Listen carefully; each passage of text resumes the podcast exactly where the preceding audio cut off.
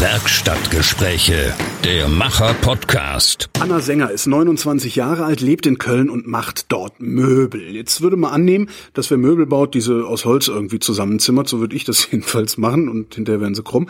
Äh, Anna bedient sich aber einer anderen äh, Technik, Arbeitsweise, die schweißt Möbel zusammen.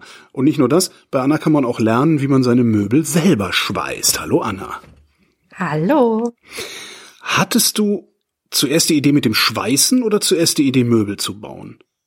Ähm, tatsächlich war das erste Idee, Möbel zu bauen und ich habe das tatsächlich auch gemacht, ähm, ein paar Monate und ähm, oder beziehungsweise ich baue schon eigentlich immer meine Möbel selber oder versuche das zumindestens und ähm, irgendwie bin ich dann ans Schweißen geraten. Aber warum baust du schon immer deine Möbel selber? Also so, das ist so Relikt, Relikt aus der Studentenzeit? Ähm, ja, sogar schon früher. Ähm, ich bin irgendwie äh, total interessiert an Einrichtungen immer gewesen. Wir hatten mhm. zu Hause ganz viele Architektenzeitschriften und äh, meine Eltern haben auch zweimal gebaut und ich war dann irgendwie immer sehr in diesem Thema drin und fand das total cool und habe mein Kinderzimmer auch ständig umrenoviert und ähm, ja, aber da war es natürlich das Geld auch irgendwann schwierig gewesen und man hat auch immer nur das, also für mich war mein Horizont war Ikea, ja. ging nicht so viel weiter. Und ähm, ja, dann habe ich irgendwie angefangen und ähm, ja, bin da immer so Schritt für Schritt weitergegangen. Zuerst irgendwelche, ja, man nennt das so Hacks, also man, man kauft sich irgendwie ein Ikea-Produkt und pimpt das ein bisschen und mhm. dann habe ich angefangen, wirklich mal Möbel aus Holz zu bauen. Das war irgendwie nie so mein Ding. Und ähm, im Studium habe ich dann meinen Mann kennengelernt und der hat ein Schweißgerät geschenkt bekommen zu Weihnachten und hat da irgendwie rumgeschweißt und ich fand das ganz spannend. Erste Frage. Was erinnerst du dich noch an dein erstes gepimptes Projekt? Ähm, mein erstes gepimptes Projekt war, glaube ich, ein Schminktisch. Ganz klassisch. So, und was mich gerade so hat stutzen lassen, war, dein Mann hat ein Schweißgerät geschenkt zu, zu Weihnachten. Weihnachten? Ja, Weihnachten war das. Ja, ne? genau. Äh, was stimmt denn nicht mit euch? Also, in meiner Familie schenkt man sich keine Schweißgeräte zu Weihnachten.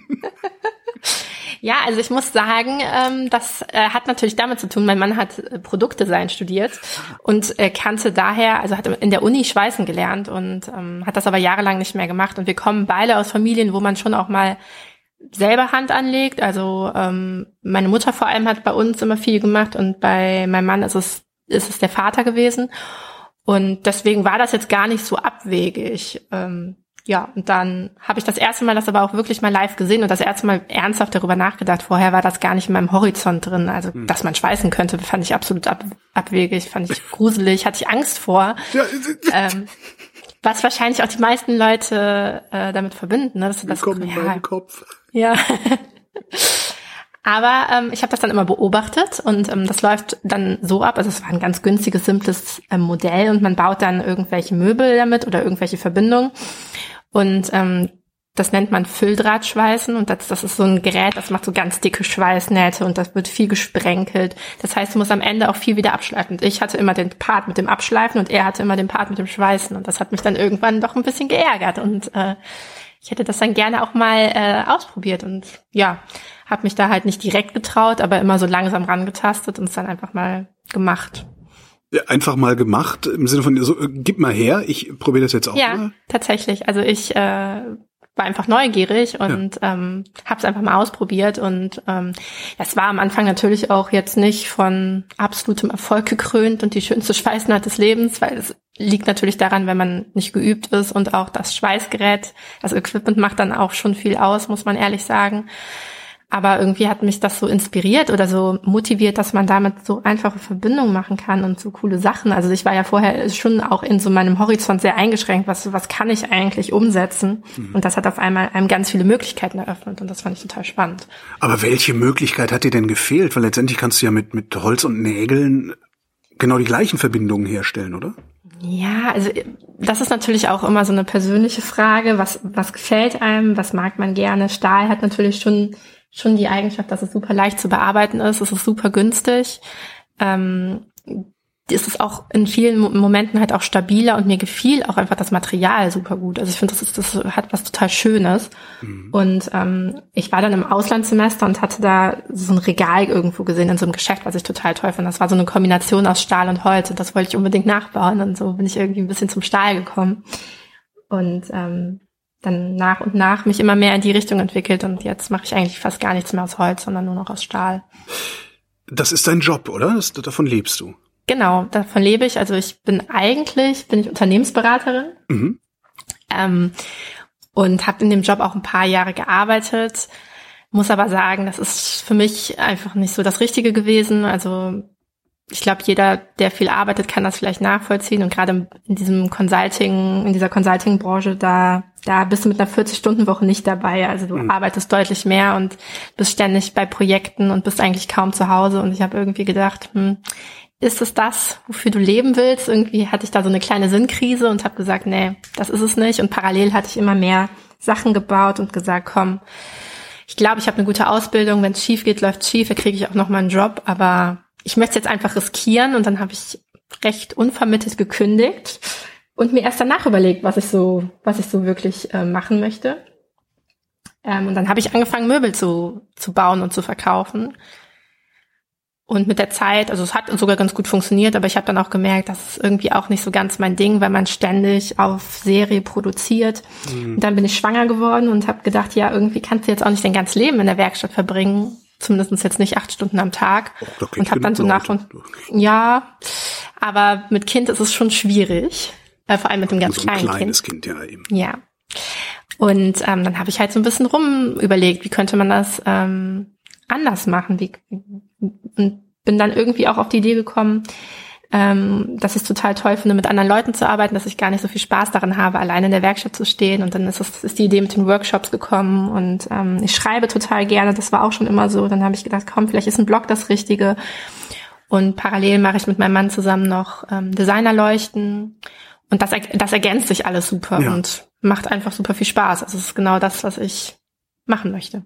Wie war denn der Übergang vom Hobby zum Geschäft? Du sagst, du hättest einfach mal gekündigt, ohne zu wissen, was du da eigentlich wirklich tust. Ich vermute ja. mal, so als Consultant läuft dann auch das Konto ganz gut voll, so dass man ein paar Monate ja. ausharren kann. Wie hast du es denn geschafft, aus deinem ja, Hobby dann ein Geschäft zu machen? Also, wo hast du ähm, Möbel verkauft? Hast du einen Laden gemietet und einfach mal ausgestellt und geguckt? Nee, tatsächlich glaube ich, dass wir jetzt ja in einer Zeit sind, wo das grundsätzlich viel einfacher ist, denn es gibt das Internet und es gibt verschiedene Plattformen, wo man seine Möbel anbieten kann. Ähm, ich habe das hauptsächlich über Etsy gemacht, also ja. dieser Online-Shop, wo man selbstgemachtes anbieten kann. Aber sowas spricht sich auch rum. Ne? Dann kommt, kommt irgendwie bekannter XY zu dir und sagt, hey, ich habe gehört, du machst, du machst Tische, kann ich einen Tisch haben? Ähm, das ist auch recht viel passiert. Ähm, und so langsam strickt sich dann auch ein Netzwerk. Also bei den Designerleuchten merkt man das jetzt zum Beispiel total krass. Also dass, wenn du ein bisschen am Markt bist, ähm, dann spricht sich das rum. Was man allerdings ehrlicherweise dazu sagen muss, das ist nichts, äh, du schnippst und du hast im nächsten Monat ähm, Geld auf dem Konto. Das mhm. ist jetzt auch, da musst du wirklich viel Arbeit reinstecken und auch erstmal viel Zeit investieren, die dann unbezahlt ist. Aber wenn man das macht für etwas, was man wirklich liebt, dann ist es ganz anders als ähm, ja, alles, was ich davor kannte, waren eigentlich nur Jobs, die ich gemacht habe, weil das Geld stimmt oder ähm, weil es sich gut anhört, weil es gut in den Lebenslauf ja. passt. Ja, also das ist natürlich auch auch toll gewesen. Das war auch eine gute Zeit, die ich überhaupt nicht missen möchte. Ähm, aber die möchte ich jetzt nicht nochmal durchleben. Stichwort Sozialprestige das ist ja jetzt auch nicht uncool zu sagen, ja, ich schweiße halt Möbel zusammen. Wie reagieren ja. die Leute auf dich, wenn du, wenn sie sich fragen, was machst du so? Und du sagst, ich schweiße. Nee, was sagst du, wenn du gefragt wirst? Ja, das ist super schwierig, das auch so in Worte zu fassen. Also ich hatte jetzt letztens heute Morgen noch eine Situation auf dem Spielplatz, wo ich das gefragt wurde und die meisten Leute können nicht so viel damit anfangen, können das überhaupt nicht einschätzen, was das ähm, gerade so in der Richtung Design ist, ist ja auch super schwer zu klassifizieren, wie ernst ist das und was steckt da eigentlich hinter. Ähm, die meisten Leute sind total überrascht, aber auch positiv und ich, ich erzähle das auch total gerne. Ähm, also da habe ich überhaupt keine schlechten Erfahrungen mitgemacht. Aber es ist schon natürlich auch was, womit man auch, ja, also das hat auch schon ein bisschen was mit Stolz zu tun. Also ich finde das auch schön, das zu erzählen, weil das einfach ein bisschen was Ungewöhnliches ist und mich selber fasziniert sowas irgendwie immer bei Leuten, wenn ich, wenn irgendwas Unerwartetes äh, erzählt wird. Irgendwas, womit man halt nicht rechnet. Das ist ja nicht der Standardberufswunsch, den man so in der Grundschule formuliert hätte, wie Tierärztin oder Anwältin. Äh, aber wie ist denn dann dein Selbstverständnis? Also wenn, wenn dich jemand fragt, was arbeitest du denn, was antwortest du? Sagst du, ich bin Möbelschweißerin oder sagst du, ich bin Designerin oder was? Ähm, ich sag tatsächlich, ich bin Designerin. Mhm. Ähm, und ich oh. Oh, Designerin. ich ich, ich erzähle eigentlich immer, dass ich äh, Designerleuchten mache und dass ich Möbel baue. Und ähm, wenn das Gespräch so, ne, so ein bisschen, dass man sich äh, halt voll quatscht, dann erzähle ich auch, dass ich einen Blog habe und dass ich darüber schreibe und dass ich gerne irgendwie Leute dazu motiviere, sich das zu trauen. Und ja, das ist einfach, das ist nichts, was man in einem Titel beschreiben kann. Und mhm. ich, mein Vater sagt immer, ich bin ein Tausendsasser, ich kann mich irgendwie auch nicht auf eine Sache konzentrieren, sondern ich muss auch immer mehrere Sachen machen. Und so ergänzen, die ergänzen sich aber super, deswegen passt das auch ganz gut. Ist natürlich auch, je nachdem, mal ein guter Workload, gerade mit Kleinkind. Mhm. Ähm, aber es macht Spaß. Die nächste Frage wäre dann, was für Möbel? Ja, was für Möbel. Ähm, Und sag nicht, ich soll auf deine Webseite gucken. Also wer das jetzt hier hört, hat eventuell kein Internet dabei. ähm, also ich habe ja zwei Sachen. Einmal ist es das Design Studio. Da baue ich wirklich große skulpturale Leuchten. Das sind ganz große Dinge. Also jetzt zum Beispiel eine Leuchte, die heißt Halo. Die hat eine Länge von vier Meter und wird wirklich in hohen Räumen mit hohen Decken aufgehangen. Ähm, oder Skulpturen bauen wir. Da arbeiten wir mit Kunstgalerien zusammen. Mhm. Das ist die eine Seite. Die andere Seite ist der Blog oder die Workshops. Da mache ich dann eher kleinere Sachen, einfach Sachen, die leicht zum Nachschweißen sind. Da mache ich mir viele Gedanken. Wie geht da ein Anfänger ran und wie kann man, wie kann man da irgendwie Spaß entwickeln und weiß ich nicht, zwei, drei Stunden vielleicht investieren und dafür ein cooles Teil am Ende haben. Das sind dann eher so kleine Regale oder mal eine Ablage, ähm, ein kleiner Couchtisch, eine Garderobe. Hm. Das sind dann so Projekte, die recht überblickbar sind, ähm, weil ich das selber am Anfang super demotivierend fand, wenn man sich ein Projekt auflädt, was dann ein halbes Jahr dauert. Das sondern schön, ne? genau, also wenn ich überlege, das erste, was ich geschweißt habe, das war ein Regal. Ja. Das war, musste natürlich schon in Kombination mit einem begehbaren Kleiderschrank sein und das war alles irgendwie eine Gesamtlänge von acht Metern, also total übertrieben. Und wir haben tatsächlich, glaube ich, anderthalb Jahre dafür gebraucht. Autsch. Ähm, und das ist sehr, sehr, sehr demotivierend. Hm. Ähm, und ich denke, gerade am Anfang ist es schön, wenn man, man geht in die Werkstatt oder man geht in seinen Keller oder wo auch immer hin und ist dann auch vielleicht nach drei, vier Stunden fertig und hat das, das Erfolgserlebnis in den Händen und nicht erst äh, in, ja, in einem halben Jahr. Mhm. Aber so Kleinkram kann ich bei dir auch kaufen, oder kann ich tatsächlich nur so skulpturale Leuchten äh, und ähnliche Sachen bei dir in Auftrag geben oder also kaufen kann man bei mir tatsächlich ähm, nur die großen Leuchten. Mhm. Ich äh, arbeite aber gerade an einer kleinen Produktserie. Ähm, was man bei mir machen kann, ist, du sagst irgendwie, du hast ein, du hast ein Regal, das würdest, würdest du gerne bauen und dann baue ich das mit dir zusammen. Ja. Aber wirklich ähm, jetzt in Serie produzierte Regale, die man bei mir kaufen kann, das mache ich nicht. Das habe ich halt mal gemacht, aber habe für mich auch entschieden, dass es nicht so der richtige Weg ist. Aber ich könnte schon hingehen und könnte sagen, ich habe in Designzeitung so und so dieses und jenes Regal gesehen. Anna, bau mir das. Ja, ich würde sagen, komm vorbei. Ich ja. äh, helfe dir dabei, aber du musst es selber bauen. Aber ich habe zwei linke Hände. Ich meine, Schweißen ist eine, eine mythische Tätigkeit.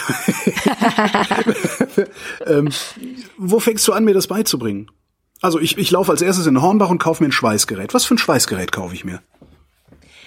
Ja, also wenn, wenn du jetzt zu mir kommen würdest und sagen würdest, du möchtest Regal XY schweißen, dann würde ich dich schon in meine Werkstatt einladen und du würdest mein Equipment benutzen können. Mhm welches Schweißgerät du dir kaufen sollst, wenn du das öfters machen möchtest. Diese Frage ist nicht so einfach zu beantworten. Du, wir haben Zeit. Das ist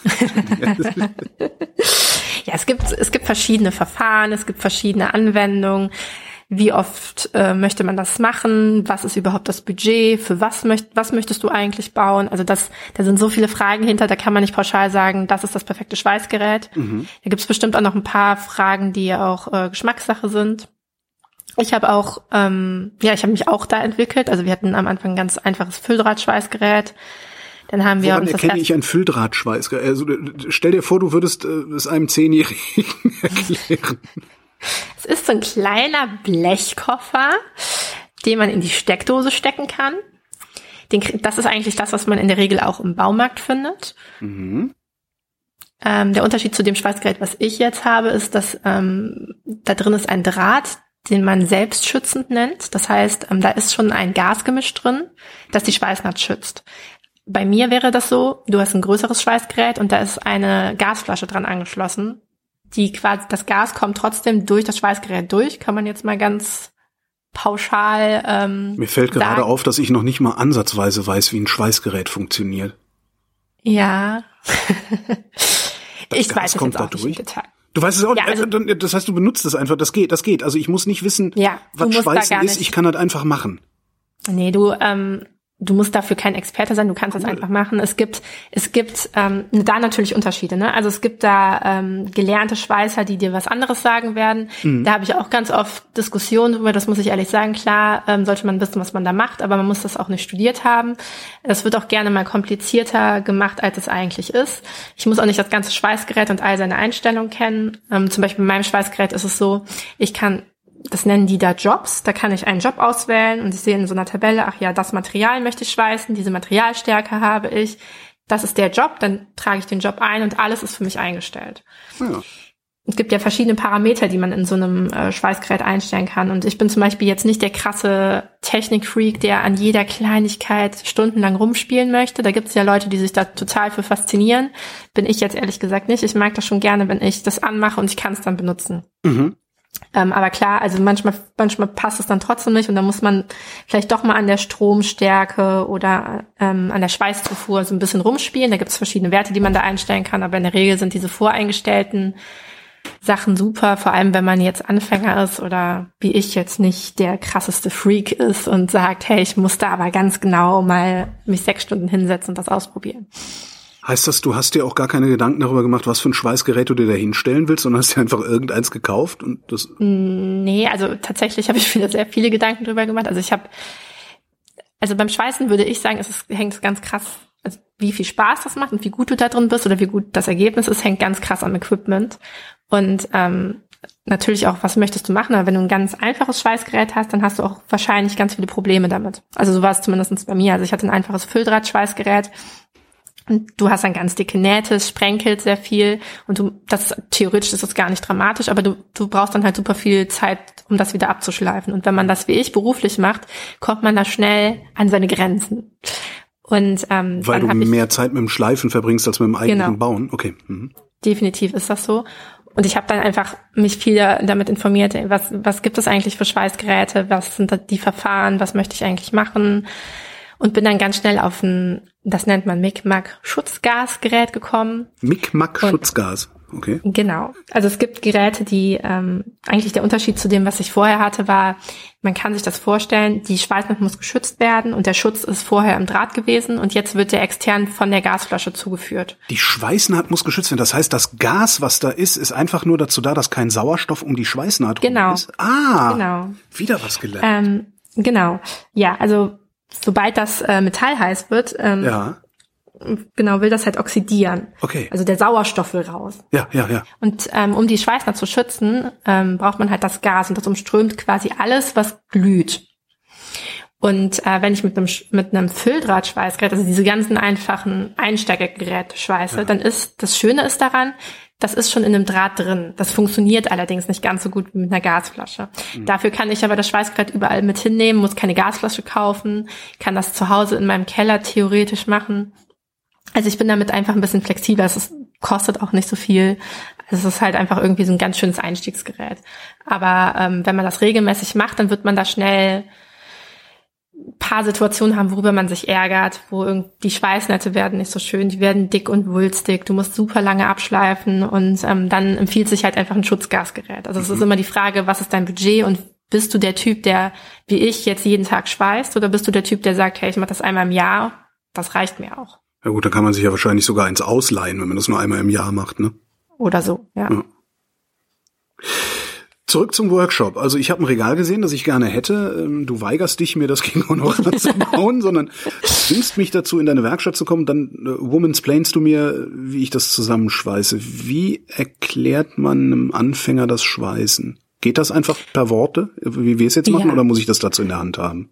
Also grundsätzlich machen wir das immer sehr entspannt. Also wir kommen erstmal an, dann trinken wir mal ein Käffchen zusammen und äh, quatschen einfach mal darüber, was möchtest du eigentlich bauen. Dann machen wir mhm. zusammen einen Bauplan. Also ich bezeichne das einmal auf und ähm, ich helfe dann ein bisschen so, ah, ich würde aber das Material benutzen und wenn du das Material benutzt, musst du das bedenken. Ähm, ich habe eigentlich auch immer recht viel Material vorrätig, also eigentlich alles, was man so so benutzen möchte, haben wir eigentlich da. Und ähm, dann geht es auch natürlich nicht nur ums Schweißen an sich, sondern vorher muss man den Stein natürlich auch zusägen.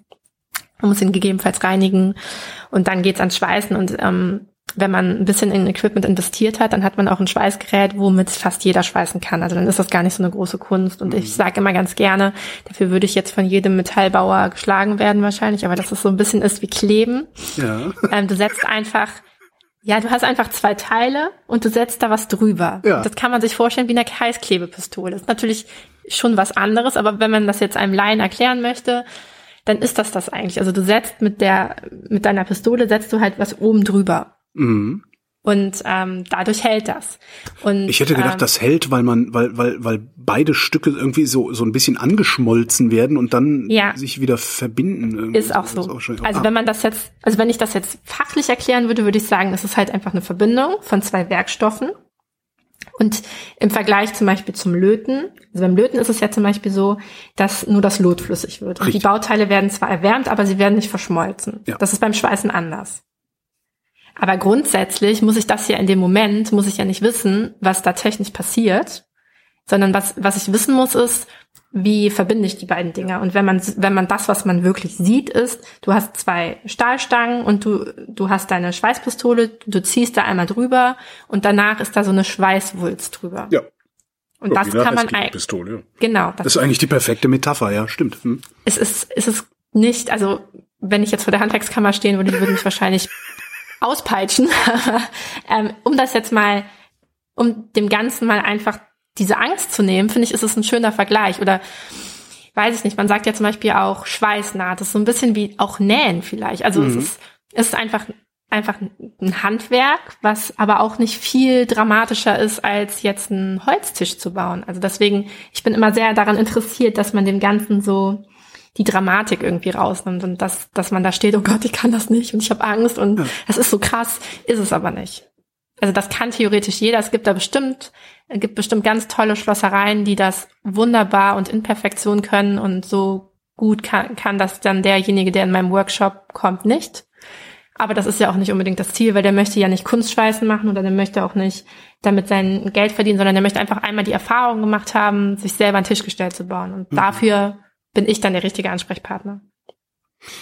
Sind das dann Einzelworkshops, die du machst oder äh, machst du das in Gruppen?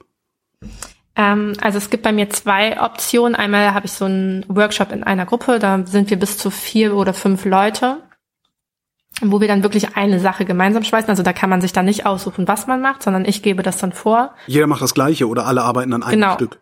Nee, jeder macht das Gleiche. Also ich finde es auch immer wichtig, dass jemand, jeder dann auch was mit nach Hause nehmen kann. Mhm.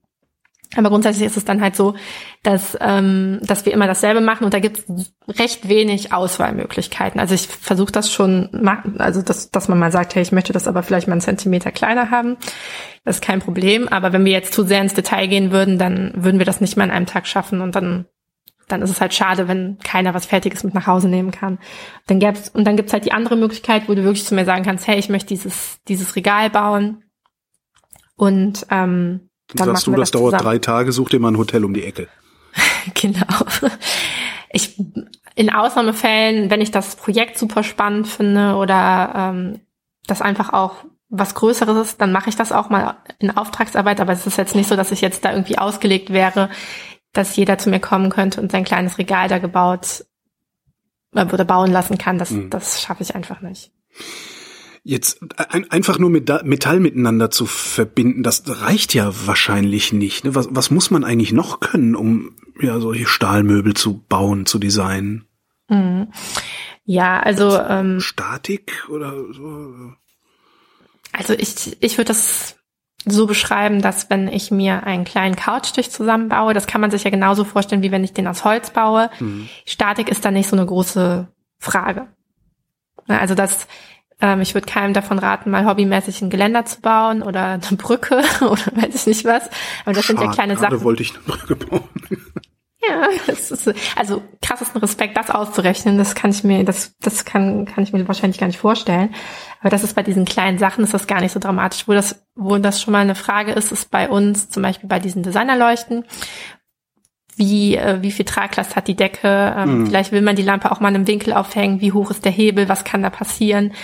Wir haben das auch ganz oft, dass wir, ähm, dass wir Lampen wirklich für Räume entwickeln, die wir vorher nicht gesehen haben. Da müssen wir uns genau berechnen, wie wir den Stahl abschneiden, in welchem Winkel, damit das auch wirklich passt. Und da hat man wirklich manchmal auch ähm, eine Millimeterarbeit. Also da ist es nochmal eine ganz andere Frage. Bei den Workshops muss man aber, oder wenn man einfach mal anfangen möchte zu speisen, muss man nicht, ähm, muss man jetzt keine, keine Statikvorlesung besucht haben.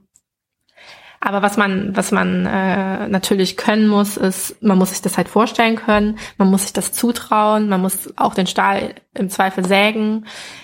Dann schweißt man, da entsteht natürlich auch ein Funkenflug und da gibt es auch einen gewissen Arbeitsschutz, den man bedenken muss. Mhm. Und am Ende, wenn, äh, wenn man das Ganze abschleift, da entstehen auch viele Funken. Also es ist zum Beispiel etwas, was, als ich das das erste Mal gesehen habe, habe ich ganz klar gesagt, das mache ich niemals. Habe ich viel zu viel Angst vor. Und ähm, ja, aber letztendlich steckt da gar nicht so viel hinter. Es sieht, sieht krass aus, aber ich habe ja öfters wirklich blutige Anfängerinnen im, in meinen Workshops, die das noch nie gemacht haben und die können das alle am Ende. Also die kriegen das zumindest so hin, dass sie, dass, dass es hält. Anfängerinnen ist ein gutes Stichwort. Ich, auf, ja. auf, deiner Webseite scheinst du mir im Wesentlichen Frauen anzusprechen. Ist das ein Hinweis darauf, dass Schweißen eigentlich nichts für Jungs ist? Nein. Die können das nicht Fall. so, können ja sein. Kanzler können ähm, die auch nicht so gut, sonst hätten wir ja einen. Grundsätzlich ist es eigentlich eines meiner Anliegen, gerade Frauen dazu zu motivieren, sich handwerklich mehr zuzutrauen. Das heißt gar nicht, dass ich ähm, nicht gerne mit Männern arbeite. Ich arbeite eigentlich mein ganzes Leben lang schon hauptsächlich mit Männern zusammen. Gerade auch im Handwerk ist das ja kaum zu vermeiden, weil es da mhm. leider wirklich wenige Frauen gibt. Ähm, aber ich habe die Erfahrung gemacht, ähm, dass, dass viele Frauen sich das einfach nicht zutrauen, dass es gar nicht in deren Horizont ist. Und das finde ich schade. Und würde ich gerne ändern. Und ich habe auch die Erfahrung gemacht, sobald ein Mann dabei ist, ist es für die Mädels oft auch schwieriger. Ach. Die fühlen sich dann irgendwie so ein bisschen eingeschüchtert, obwohl der typ, eingeschüchtert. Aber, ja. aber der, ich meine, wenn, wenn ich mir das überlege, wenn ich jetzt bei so einem Workshop dabei wäre und ich wäre der einzige Typ da, da wäre ich eingeschüchtert. Also weil ich kann das ja erst recht nicht. Also ja, man muss sich das aber auch so vorstellen, dass ganz viele von den Leuten, die Interesse daran haben, schweißen zu lernen, die haben auch schon eine gewisse Vorbildung. Also mhm. das ist, ähm, gerade bei Männern ist es oft so, ja, die sind vielleicht Schreiner und würden das gerne nochmal dazulernen oder okay. die haben schon ganz viele Holzprojekte gemacht, haben eine eigene kleine Hobbywerkstatt. Und bei den Frauen ist es oft auch andersrum, dass sie halt irgendwie sehen, hey, die macht das, dann kann ich das ja vielleicht auch. Oder ähm, die sehen irgendwie ein cooles Regal, was sie gerne selber bauen würden. Und deswegen ist das manchmal so ein bisschen, bisschen schwierig. Ich möchte das jetzt aber auch, habe ich mir auch Gedanken drüber gemacht, auch noch mal ein bisschen auflockern. Ähm, aber grundsätzlich geht's mir hauptsächlich darum, also die Workshops, die mache ich jetzt auch nicht aus äh, reiner Profitgier, sondern weil ich wirklich Interesse daran habe, dass, ähm, dass da mehr Frauen das ausprobieren. Und weil für mich war das damals ein total krasser Aha-Effekt, als ich das erste Mal geschweißt habe und sagte mir so, krass, das ist gar nicht so schwer, wie ich dachte. Also es ist eigentlich etwas, was jeder lernen kann. Und das habe ich mir vorher ganz anders vorgestellt. Also wenn ich, wenn ich zum Beispiel daran denke, weiß ich nicht, es gibt ja viele Leute, die mit Holz Sachen machen, da gibt es Sachen, die ich viel gruseliger finde, wie zum Beispiel eine Tischkreissäge. Würde ich niemals, ganz ehrlich, bin ich ganz ehrlich, benutze ich nicht. Das ist mir viel zu scary. Und so habe ich das äh, Schweißen halt vorher auch eingeschätzt. Und ähm, glaube aber, es muss jetzt auch nicht unbedingt das Schweißen sein. Es können ja auch andere Sachen sein. Einfach, dass man vielleicht selber mal, selber mal einen Nagel in die Wand haut. Aber ich glaube, dass wir uns da alle ein bisschen mehr zutrauen dürfen. Und dieser Spruch, ich habe zwei linke Hände, habe noch niemanden mit zwei linken Händen getroffen, ehrlich gesagt. Ja, du hast mich vorher noch nicht getroffen. Ähm, ist das? Sagen sie alle. Ist das, wo du sagst, dass das wäre so ein Aha-Effekt gewesen und du würdest auch gerne, gerade gerne Frauen mitgeben, dass, dass durchaus auch Frauen können und dass sie sowas auf den Schirm nehmen sollen. Ist das ein Schritt in Richtung, mir fällt das deutsche Wort nicht ein, Empowerment? Auch. Ja, würde ich auf jeden Fall sagen. Das habe ich, also ich habe mal zum Beispiel ein Brainstorming dazu gemacht und habe auch immer gesagt, hey, Empowerment ist mir irgendwie total wichtig. Und ich glaube auch, das kann auch, vielleicht ist das auch gar nicht so wichtig und vielleicht, vielleicht gibt es ja auch Frauen, die das gar nicht so wahrnehmen. Vielleicht nehme ich das auch nur so wahr, weil ich das gebraucht habe, dass ich mich da nicht selber zu getraut hätte. Mhm. Aber das ist, also was ich ganz klar in meinem Workshop, worauf ich ganz klar achte, ist, ähm, die Angst zu nehmen. Und irgendwie so diese, ja, wie ich eben schon gesagt habe, diese Dramatik, dass dass ich mich da gar nicht so kleinreden muss und äh, sagen muss, hey, das ist nicht mein Ding, sondern das kann dein Ding sein und man muss vielleicht einfach den Ansatz verändern. Und deswegen sage ich auch immer, ich finde das jetzt Quatsch, einen Schweißkurs zu machen, einfach nur um das Schweißen zu lernen. Es gibt bestimmt Leute, die das cool finden. Für mhm. mich persönlich macht das irgendwie keinen Sinn, weil ich will ja Schweißen lernen, um was damit zu machen. Ich will ja nicht nur wegen des Schweißens schweißen, sondern ich möchte ja Möbel bauen. Und ich glaube, die meisten Mädels, die zu mir kommen, die wollen das ja auch machen, weil die, weil die irgendwie was selber bauen wollen, weil die vielleicht nicht den Einheitsbrei aus allen Möbelhäusern haben wollen, sondern ein bisschen was Individuelles, wo es vielleicht auch eine Story zu gibt. Also bei mir ist es so zum Beispiel auch so, wenn ich was selber gebaut habe, das bleibt ewig bei mir in der Wohnung, weil ich genau weiß, wie viel Schweiß dahinter steckt. Und äh, das ist auch, auch eine Idee von den Workshops. Und wenn du mir jetzt eine Anfrage schickst und sagst, hey, ich will dieses Regal und ich nenne dir den Preis dazu, dann kommt auch ganz oft, puh, das ist aber teuer. Ja. Aber wenn, wenn die Leute das einmal durchgemacht haben, was das eigentlich alles heißt, damit gibt mir ja auch dem Handwerk so ein bisschen den Wert zurück, ne? dass die Leute das verstehen lernen, dass es halt nicht einfach mal dahin gekotzt auf gut Deutsch ist, sondern ja. da steckt echt viel Arbeit hinter. Und äh, das finde ich halt auch schön zu vermitteln, dass, dass man das auch nochmal, ja, diesen, diesen Aspekt zurückbekommt, weil aktuell leben wir irgendwie in einer Zeit, wo es diese Wegwerfmöbel gibt, alles wird auf Masse produziert, alles sieht gleich aus, sind super schlechte Materialien. Mhm. Und ich verstehe das auch, dass man als Otto-Normalverbraucher da gar nicht durchblickt, weil man das nicht anders kennt. Aber wenn ich in irgendein Möbelhaus gehe und mir da irgendwie so ein, so ein Stahlgestell hoch, hochhebe, dann merke ich, was das für ein Material ist. Dann merke ich, dass das billig produziert in einem anderen Land ist, das nicht Deutschland ist. Und das finde ich halt, man ver vergisst, dass es ja früher wurden, weiß ich nicht, früher wurden Möbelstücke vererbt, da wird ja heute ja. keiner mehr drüber nachdenken. Naja, früher, früher hat ein Sideboard auch nicht zweieinhalbtausend Euro, äh, früher hat ein Sideboard zweieinhalbtausend Euro gekostet, heute kostet es nur noch 250, ne? Ja. Halt. Und ähm, das finde ich halt wirklich schade und ähm, ja, jetzt bin ich auch ein bisschen abgedriftet, aber ähm, das ist ein, das ist ein ganz wichtiger Aspekt, den ich ähm, auch irgendwie durch durch mein Möbelverkaufen hatte. Also ich habe ganz große Stahlregale verkauft. Und ich habe dann nicht mal das so krass bemessen, dass ich da jetzt irgendwie reich von werden wollte. Aber viele Leute fanden das trotzdem immer noch zu teuer. Oder man bekommt dann Anfragen, hey, ich habe dieses, diese Bank auf der IMM gesehen, kannst du mir die nachbauen? Und ähm, dann haben die Preisvorstellungen, die sind unter den Materialkosten. Also das sind so Sachen, die finde ich schwierig. Und äh, ich glaube, wenn, wenn man da einfach mal die Chance hat, das selber auszuprobieren, dann dann weiß man das einfach mehr zu schätzen. So war es bei mir auch. Und ich denke, dass es bei den meisten, meisten Leuten so ist. Auch auf deiner Webseite habe ich gesehen, dass du dich als, du, dein Selbstverständnis ist schon Designerin, oder? Ja. In Interior Designerin habe ich. Wo holst du ja. die Inspiration her dafür? ist ganz unterschiedlich. Also ich muss ehrlich sagen, ähm, ich bin, wie mein Mann immer sagt, ich habe eine sehr enge Meinung über Dinge. Und ich habe da irgendwie so einen Grund, ich habe so eine Grundvorstellung in mir, was ich gut finde und was ich nicht gut finde. Ähm, ich glaube, das kommt auch, also mein Vater hatte halt diese Architektenzeitschriften immer zu Hause und ich habe mich immer viel damit umgeben. Das ist so eine ganz, das, da habe ich, glaube ich, eine ganz krasse Meinung irgendwie in mir drin. Wo ich mir aber auch viel Inspiration hole, ist vor allem bei Pinterest. Ähm, oder ähm, auf Reisen. Ich finde das super spannend, sich anzugucken, wie andere Kulturen leben oder wie da Cafés eingerichtet sind. Das, äh, das hat mich auch immer super inspiriert.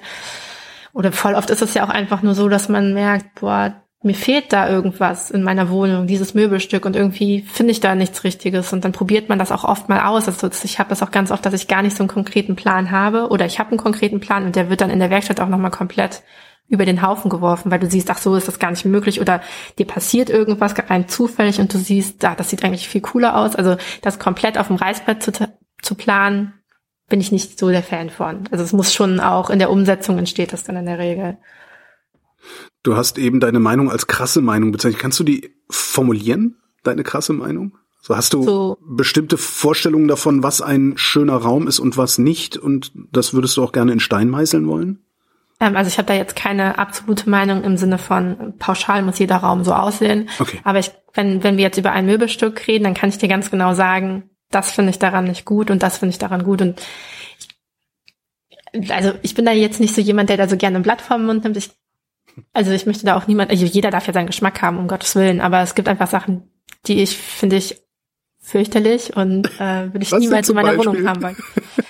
Klassisches Beispiel, äh, was jetzt momentan ja so super im Trend ist, man, äh, man macht sich einen Tisch mit einem Baumstamm und füllt den mit Epoxy auf. Das finde ich zum Beispiel, Man macht sich einen Tisch mit einem Baumstamm und füllt den mit Epoxy aus? ja, es gibt diese, diese Baumstamm, Baumstämme, die haben ja an sich so Astlöcher oder die sind ja nicht immer ganz verwachsen.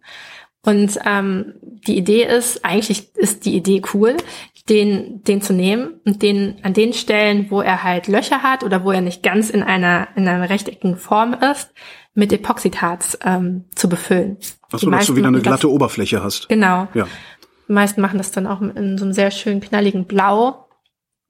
Das ist zum Beispiel was, ähm, ich finde, das ist ein cooles Projekt und es macht auch Sinn. Ich persönlich finde es halt unglaublich hässlich. Das ist meine Meinung dazu. Also, ähm, Ich versuche gerade mir vorzustellen, ein, ein, ein Tisch, eine Tischplatte mit Astlöchern in Blau. ja, du musst das mal googeln. Das kann man schwer beschreiben. Okay, das werde ich nach der Sendung mal machen. Also ja. Baumstammtisch, Äh, Epoxyharz, Blau. Ja. Ja, oder es geht auch oft um Proportionen. Also wenn ich, wenn ich einen kleinen Nachttisch habe, dann finde ich, finde ich schön, wenn ich den mit einem 15er Rohr, also 15 Millimeter Quadratrohr schweiße. Wenn man das mit 30er Millimeter Rohr macht, finde ich, sieht das auf jeden Fall wuchtig aus. Da bin ich, da, in sowas habe ich ganz, ganz äh, strikte Meinung. Aber ähm, wie gesagt, das ist ja auch eine rein persönliche Geschmackssache. Ich bin da nur nicht so unsicher, gefällt mir das eine oder das andere, sondern ich weiß da schon immer ganz genau, was mir gefällt und was nicht und auch welcher Part davon mir nicht gefällt. Wo du Material sagst, wo kriegst du eigentlich dein Material her? In Hornbach rennst du nicht oder liegt das darum? Ich habe noch nie im Baumarkt Stahl liegen sehen, ehrlich gesagt. Ähm, es kommt tatsächlich drauf an. Also wenn, ähm, wenn ich kurzfristig was brauche, gehe ich doch öfters in den Baumarkt. Also es, nicht jeder Baumarkt hat Stahl vorrätig, aber bei uns, ähm, die großen Baumärkte haben das tatsächlich. Also wenn man mal was spontan braucht oder man braucht nicht so viel von einer Sache, dann, ähm, dann mache ich das durchaus, dass ich in den Baumarkt fahre. Also das ist eigentlich eine coole Anlaufstelle. Gerade wenn man so am Anfang ist und das mal ausprobieren will, dann gibt's die gängigen Online-Shops, wo man Stahl kaufen kann. Man kann sich Stahl im Internet, man kann sich alles im Internet bestellen, Holger. Ja. Frag nicht so blöd. Genau. Es- Also du kannst dir wirklich, äh, du gibt's ganze, ganze Online-Shops, ähm, wo du dir, wo du Stahl nach Maß, äh, auch sogar zugeschnitten schon kaufen kannst. Ähm, kannst sogar bei Ebay kaufen. Ist gar kein Problem. Und dann gibt's natürlich für, für Leute wie mich, die das beruflich machen, gibt's Großhändler. Und da wir auch ähm, da einen guten Verbrauch haben, ähm, machen wir dann auch wirklich immer große Bestellungen. Also ähm, das sind dann kann ich ja jetzt einfach mal sagen, das sind so 800 bis 1000 Euro Bestellungen, wenn ich dann bestelle. Also das ist schon, das Hast schon, du- da kommt schon eine Menge an. Hast du einen Überblick darüber, wie viel Kilo oder Tonnen Stahl du bestellst? Stahl wird grundsätzlich in Tonnen berechnet, äh, Ja. glaube ich. Wie viel Tonnen Stahl du im Jahr verbrauchst? Boah, das weiß ich nicht. Das kann ich gar nicht sagen. Dafür müsste ich eine Waage haben. Ich, also tatsächlich ja, also wenn, wenn ich das den Stahl einkaufe, wird das in Tonnen berechnet. Für uns ist das natürlich eine, Klar. ein Maß, das total irrelevant ist. Ähm, vor allem, weil wir Rohre machen. Äh, Also eigentlich benutzen wir nur Rohre und mal ab und zu Vollmaterial. Ich könnte jetzt das wahrscheinlich eher in Stangen wirklich oder Meter ausdrücken, aber Ja. da müsste ich jetzt auch mal gut zusammenrechnen. Das heißt, es ist immer Meterware. Ja, Ah, klar, das- wenn es Rohre sind, ist immer Meterware, das leuchtet ein. Genau, und das ist auch der Vorteil, wenn man, wenn man beim Großhändler bestellt. Wenn du in einem Online-Shop bestellst, dann geht das ja alles über, ähm, über die Post oder über DHL oder Hermes oder sonst was. Und dann ist es natürlich begrenzt auf zwei Meter. Ne? Stimmt. Ähm, Gibt es Ja. eigentlich verschiedene Qualitäten bei Stahl oder ist Stahl ein, ein Normprodukt? Ähm, es ist auf jeden Fall ein Normprodukt, aber es gibt es in unterschiedlichsten Qualitäten. Ähm, wir kennen ja auch schon, also wir als, wenn ich jetzt mal sage, als Laie kennt man ja schon Stahl und Edelstahl. Das ist, ist ganz Ja. anders. Legierter Stahl, ganz andere Qualität. Da gibt's ähm, die unterschiedlichsten Gemische. Ähm, und was eigentlich auch beim Stahl super interessant ist, dass es kaum einen Werkstoff gibt, der so viel recycelt wird. Hm. Ich glaube, das waren irgendwie 98 Prozent vom Stahl wird wieder recycelt. Das ist unglaublich hoch. Das wird dann eingeschmolzen oder ja. Genau, ja. Wie wählst du denn den Stahl aus, mit dem du dann aktuell arbeiten willst? Also na, nach nach Qualität, also Edelstahl oder Carbonstahl oder was es da so gibt, oder Mhm. eher nach nach Aussehen?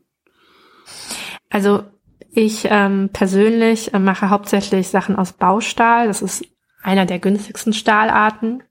Mhm. Ich bin zum Beispiel kein großer Fan von Edelstahl. Es gibt ja, es gibt ja auch Kupfer und ähm, sonstige Späßchen. Edelstahl ähm, ist das, was wir so als verchromte Freischwingerstühle in den 80er Jahren in unseren Jugendzimmern hatten, glaube ich. Ne? Ja, kann gut sein. Ähm, das weiß ich jetzt nicht genau. Aber hauptsächlich, hauptsächlich äh, sowas, was man, ja, Geländer zum Beispiel ja, okay. hat man ganz mhm. oft aus Edelstahl, ne? Ja. Oder Sonnenliegen. Mhm. Alles, was halt, ähm, was halt für, für draußen ist. Ähm, aber ich persönlich bin da nicht so der große Fan von und ähm, mache hauptsächlich tatsächlich Baustelle. Also ich achte schon ein bisschen auf die Qualität, aber das ist dann auch eher nicht auf das Material bezogen, sondern auf den Händler. Oft kriege ich auch mal Stangen, die dann total ähm, ja, verbogen sind. Mhm. Ähm, oder ich achte auch sehr darauf, wie, wie verlässlich ist ein Händler. Also wenn ich dann lange auf meine Ware warten muss, dann ärgere ich mich schon. Oder letztens, da habe ich mich tierisch drüber aufgeregt. Da habe ich einen äh, Rundstahl bestellt und dann war alle 50 Zentimeter war da irgendein Logo drauf äh, reingraviert. Ja, das, das kann ich ähm, quasi wegwerfen oder einschmelzen lassen, weil ähm, ich möchte ja kein fremdes Logo auf meinen Möbeln haben oder auf meiner Lampe oder grundsätzlich sieht das halt auch nicht schön aus, wenn ich alle 50 Zentimeter da irgendwie so einen Schriftzug drin habe. Ist, so Baustahl, korrodiert der denn nicht? Doch, der rostet. Mhm. Aber es gibt ja verschiedene Möglichkeiten, dich vor diesem Rost zu schützen. Eine davon ist zum Beispiel Lackieren. Stimmt, lackierter also wenn du lackierst, man ja. Mhm. Ja. ja, und in der Regel ist es ja auch so, also es kommt natürlich immer darauf an, wo willst du es anwenden. Also wenn, weiß nicht, ich habe jetzt hier zum Beispiel, hinter mir steht jetzt ein selbstgebautes Bücherregal, das hat so, so Stahlträger, die sind lackiert, da passiert nichts. Also wenn du das jetzt draußen machst und nur lackierst, weiß ich nicht, wäre ich ein bisschen vorsichtig mit, aber äh, für, den Innen, für die Innenanwendung ist, reicht das absolut. Gibt es aber auch noch andere Stoffe, wo, die man drauf machen kann wenn du den Stahl blank haben willst oder du lackierst ihn äh, klar rüber. Also da gibt es verschiedene Optionen. Du sagtest eben einschmelzen lassen. kannst du das so einfach? Also wo würdest du hingehen, um Stahl einschmelzen zu lassen? Das weiß ich ehrlich gesagt auch nicht. Okay, ich ähm, ja, also tatsächlich, äh, genau, ich bringe den Stahl zum Schrott oder ich frage auch immer bei mir, ich bin ja ein bisschen aktiv bei Instagram, äh, mhm. frage ich auch immer, ob jemand den gebrauchen kann. Also es gibt ganz oft Leute, die fangen gerade an mit dem Schweißen und freuen sich über ein paar Reststücke, die ich halt einfach nicht mehr benutzen kann, weil die zu klein sind. Und hat jetzt letztens zum Beispiel äh, jemand den Stahl auch abgeholt. Das ist natürlich noch cooler. Sonst bringe ich ihn halt zum Schrottplatz oder ganz viele Leute haben sich auch darauf spezialisiert und holen den dann bei dir ab und die kriegen ja dann ein paar Euros dafür, weil der wieder eingeschmolzen wird und so kommt er dann wieder in den Kreislauf. Es gibt, glaube ich, auch Leute, die das schon mal selber geschmolzen haben. Das würde ich mich jetzt aber vielleicht nicht unbedingt dran wagen. Also es gibt viele Leute, die sich so Öfen selber bauen, aber glaube, das wäre jetzt nicht so mein Ding. Ist das eigentlich ein lauter Beruf, den du da machst? Also ich meine jetzt nicht im Sinne von Lauterkeit, sondern im Sinne von Lautstärke. Ja, definitiv. Also ähm, ja, vor allem die, äh, das lauteste Teil ist eigentlich die Stahlsäge. Also ähm, die ist schon heftig. Da möchte man jetzt nicht ohne Lautsprecher, ach ohne Lautsprecher, um Gottes Willen, ohne Kopfhörer ähm, nebenstehen. Schweißen an sich ist nicht mega laut, aber auch wenn man die Schweißnähte abschleift, die, so, eine, so, eine, so ein Winkelschleifer, mit dem man das macht, das mhm. ist natürlich ähm, kein Flüsterer. Also die sind schon laut und ähm, ja, Ohr, Ohrenschützer ist eigentlich ähm, fast überall sinnvoll oder auf jeden Fall anzuraten. Deswegen mache ich es auch nicht in meinem Wohnzimmer, sondern habe äh, externe Werkstatt. Wer baut, und du baust ja, hat immer auch irgendein Traumprojekt. Was würdest du machen, wenn Geld und Zeit keine Rolle spielen würden? Also ein ganz, ganz großes Herzensprojekt oder mein ganz großer Traum ist, ähm, ein ganz altes Haus umzubauen, am liebsten im Ausland. Ähm, und dann natürlich super viel Stahl einzusetzen und dann daraus so ein, ja, wie, wie, wie sagt man, so ein, so ein Ort zu schaffen, wo Leute hinkommen können und ähm, einfach mal bauen können. Also wie so vielleicht so Urlaub mit Schweißen, sowas fand ich total spannend. Ein Makerspace am Meer. Makerspace am Meer zum Beispiel sowas. Wir waren sogar mal an sowas dran in äh, Valencia aber ähm, ist dann irgendwie doch nicht zustande gekommen und dann haben wir es auch noch mal kurz auf Eis gelegt und ich mir gedacht, vielleicht ist es jetzt auch noch nicht der richtige Zeitpunkt, das jetzt direkt zu machen, aber das ist sowas, das fände ich äh, super cool. Also wenn man irgendwie, man hat einen Platz, schönes Wetter, gutes Essen, nette Menschen und man baut da zusammen was und bietet da auch mehr mehr Leuten noch die Möglichkeit, sich da einfach mal auszutoben. Das fände ich super.